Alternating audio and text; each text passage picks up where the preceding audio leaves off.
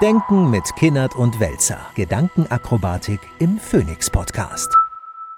Lieber Herr Welzer, worüber denken Sie gerade nach? Ich denke gerade über was Absurdes nach.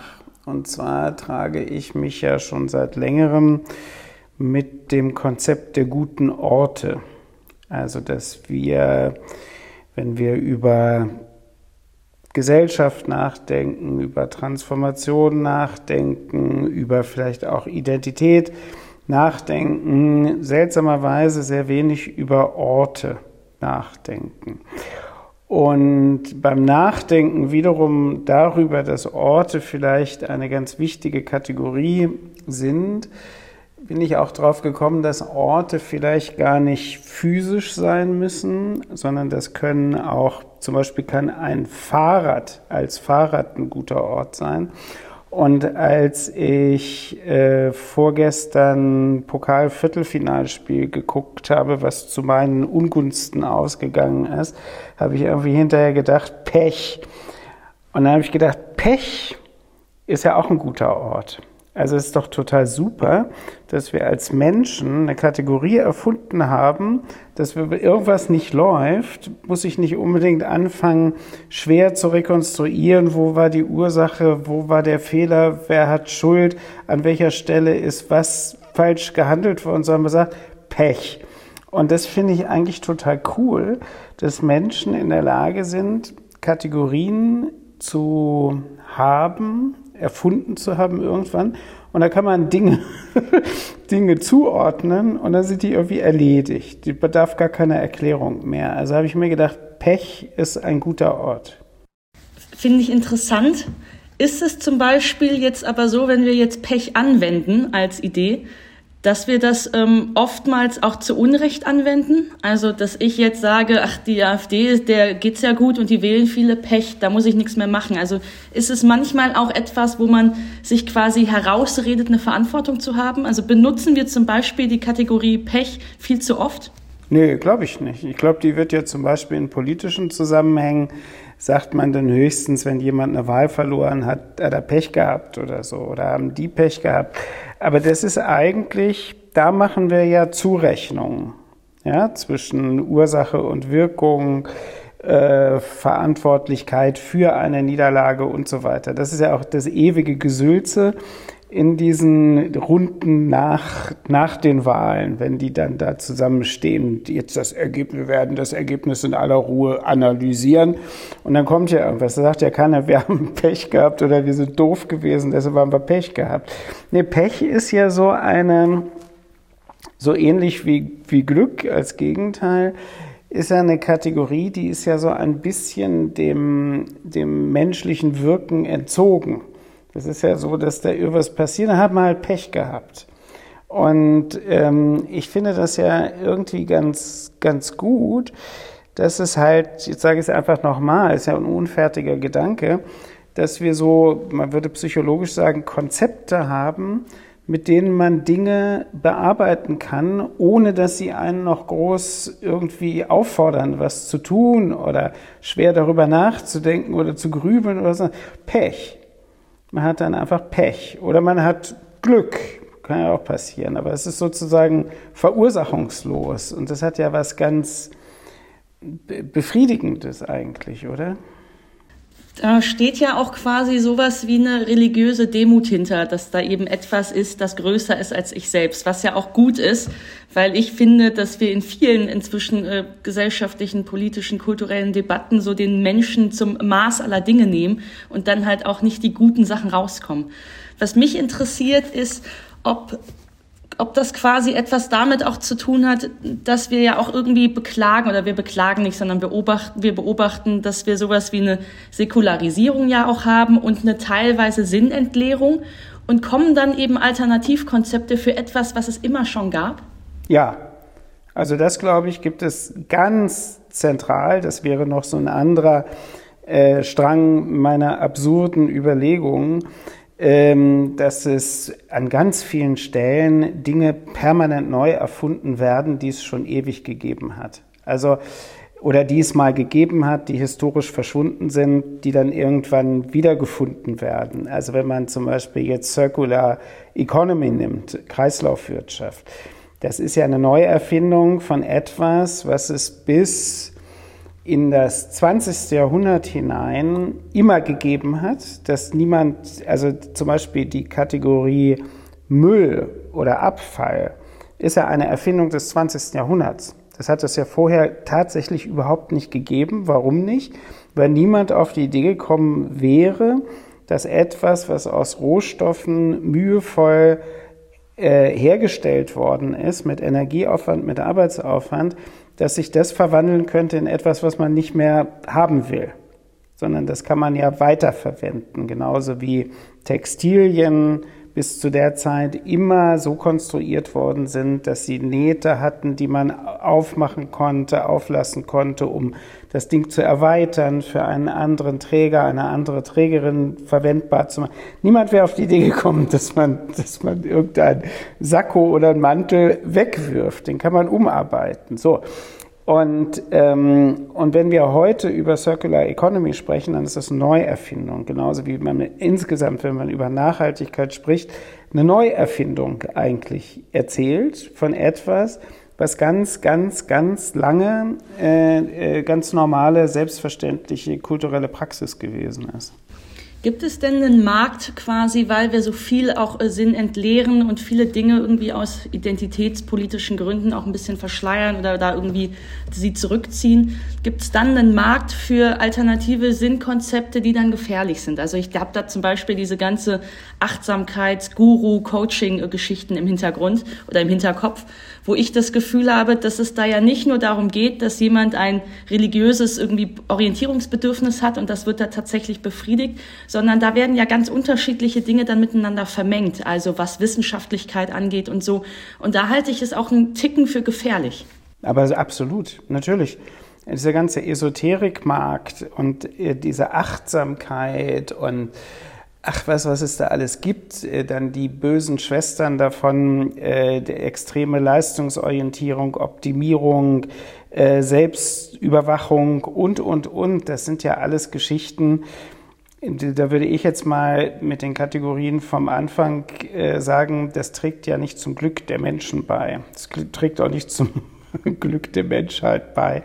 Und wenn man Achtsamkeit lernen muss, heißt es ja, man hat sie nicht. Und das für sich genommen ist ja schon eine Katastrophe.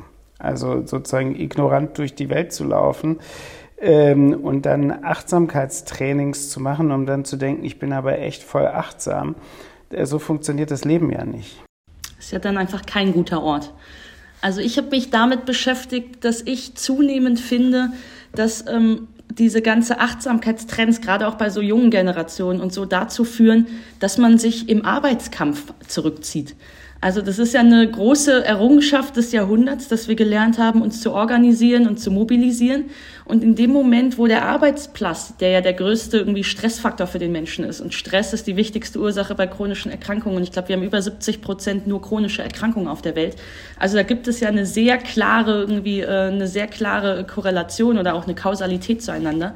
Und wenn ein toxischer Arbeitsplatz mir aber eintrichtert, dass ich kein Gewerk, keine Gewerkschaft und keinen Betriebsrat brauche, um den Arbeitsplatz zu verändern, sondern die, die Kosten, die da entstehen, nämlich meine Gesundheit privatisiere, dass ich nur ein bisschen mehr Yoga machen muss, um den toxischen Arbeitsplatz besser auszuhalten, da ist ja auch politisch was ins Ungleichgewicht geraten.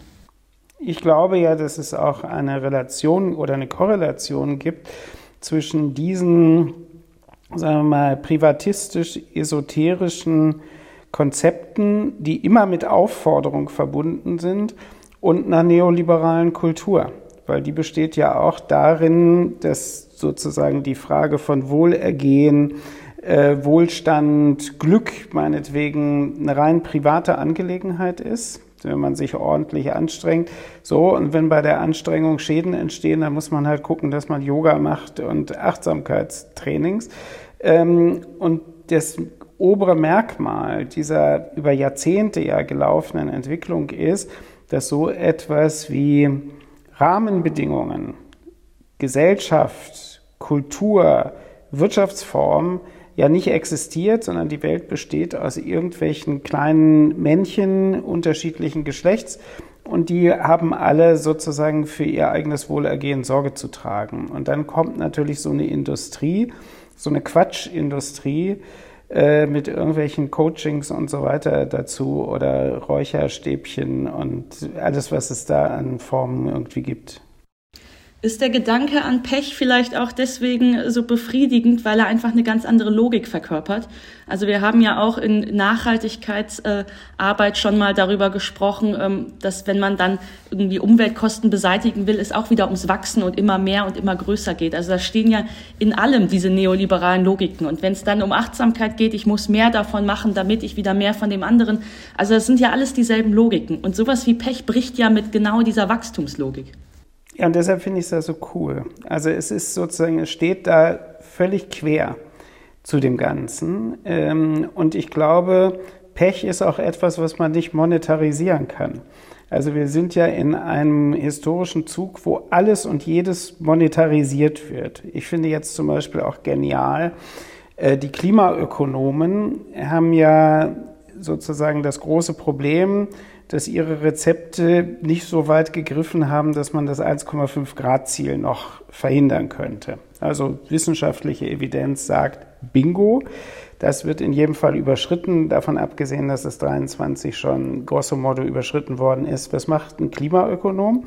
Der sagt, ja, ha, wir haben es jetzt nur mit einer vorübergehenden Überschreitung zu tun. Das lösen wir damit, dass wir das CO2 wieder rausnehmen. Und das können wir aber damit machen, indem wir eine Entnahmewirtschaft etablieren. Und dann sprudelt die Zahlen, was so eine Entnahmewirtschaft alles irgendwie. So, und da kann man mal sehen, das ist ja total abgedreht, dass selbst etwas, was eigentlich eine magische Handlung ist, wo es überhaupt weder die Technologie noch die Praxis und so weiter, das wird sozusagen monetarisiert in irgendeiner Weise, genauso wie man das CO2 monetarisiert hat oder diverse Ökodienstleistungen und so weiter. Und ist, glaube ich, total cool, auch politisch cool, wenn man sich auf die Suche nach Dingen macht, die man nicht monetarisieren kann. Sozusagen als, als Widerstandsressource, als Widerstandsquelle. Ja, und da ist sicherlich, also Glück kann man natürlich, dafür steht der ganze Esoterik-Sektor und die ganzen Dating-Plattformen. Und das kann man versuchen zu monetarisieren. Es wird aber nicht gelingen, weil am Ende sind die Leute unglücklich. Aber sowas wie Pech kann man überhaupt nicht monetarisieren. Und das ist insofern müsste man eigentlich sowas wie eine, eine Pechlobby oder sowas gründen. Wir haben ja einmal in einer unserer ersten Folgen über die Forderung nach einem Parlamentspoeten gesprochen. Ich glaube, das war so eine eher linke Idee, dass man dann dann einen Intellektuellen, einen Künstler raussucht, der dann aber, und das war ja vorhin uns kritisch äh, kommentiert, dann da wahrscheinlich irgendwelche Mahnreden, die dann politisch irgendwie schwanger sind mit irgendwelchen Forderungen und so. Deswegen war es eine blöde Idee. Aber jetzt denke ich, dass so Poetik oder so eine Poesie, die einfach den Betrieb stört, ja dann auch irgendwie was Befriedigendes hat. Also ist es der, der innovative Gedanke hinter Pech, dass man eben Logiken, die man kennt und wo wir so betriebs irgendwie blind geworden sind, dass man die einfach mal stört, weil man dann ein Bewusstsein dafür entwickelt, wie man eigentlich funktioniert.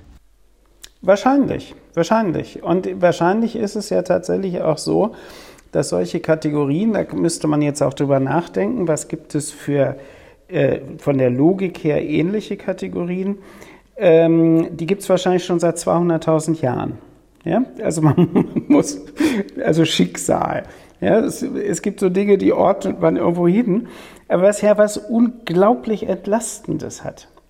Es ist ja unglaublich entlastend, man kann sich den ganzen Ärger sparen, sich selber zu beschuldigen, irgendwen anders zu beschuldigen und, und, und Ursachen, womöglich Gerichtsverfahren anzustrengen, weil irgendwas, wenn man sagt, ja, Pech, gibt so Dinge, die passieren einfach und dann ist es doof und das macht aber irgendwie nichts, weil man hat das halt zugeordnet. Und die Suche nach solchen Kategorien ist wahrscheinlich echt fruchtbar, weil die haben, die haben dann was Subversives. Ja? Also man muss sich mal eine Bundestagsdebatte vorstellen, wo dann mit großer Emphase die Opposition, der Oppositionsführer irgendwas anklickt und sagt, ja, da haben wir Pech gehabt, sagt die Regierung. Ja? Und im Grunde genommen versuchen sie ja was Ähnliches zu machen, nur total rationalisiert, indem sie auf Krisen verweisen. Aber eigentlich hat die Ampelregierung ja auch Pech gehabt. die haben ja einfach Pech gehabt mit der ganzen Scheiße, die über sie gekommen ist, als sie angetreten sind. Ich kann mich erinnern, dass als ich, ich glaube, in einer Statistikvorlesung an der Uni damals ähm, verbildlichen sollte, was Zufall ist, da haben wir dann irgendwie die Aufgabe bekommen, äh, Regen zu malen, also Regentropfen. Und jeder hat eben das gleiche, gleichmäßige Muster gemacht. Und dann hat der Statistikprofessor uns halt erklärt, dass je nachdem, wie die Dauer aussieht, die Gleichmäßigkeit was anderes ist als Zufall, sondern dann kann es ja auch eine ganz andere Häufung geben von Regentropfen. Ist das aber zum Beispiel etwas, wo wir durch diese zunehmende Illustrierung von Dingen, also dass es so viel auch irgendwie auf dem Handy gibt und irgendwie durch digitale irgendwie Bilder die ganze Zeit, dass wir dadurch versuchen, Dinge zu verbildlichen ähm, mit den Fähigkeiten, die wir haben, obwohl manches eben gar nicht monetarisierbar ist auf so eine Art?